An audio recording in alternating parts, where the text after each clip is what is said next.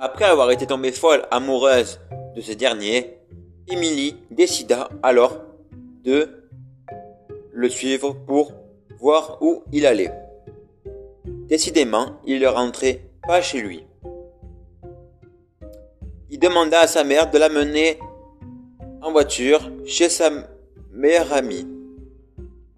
Alors, Emily décida alors de poursuivre son enquête.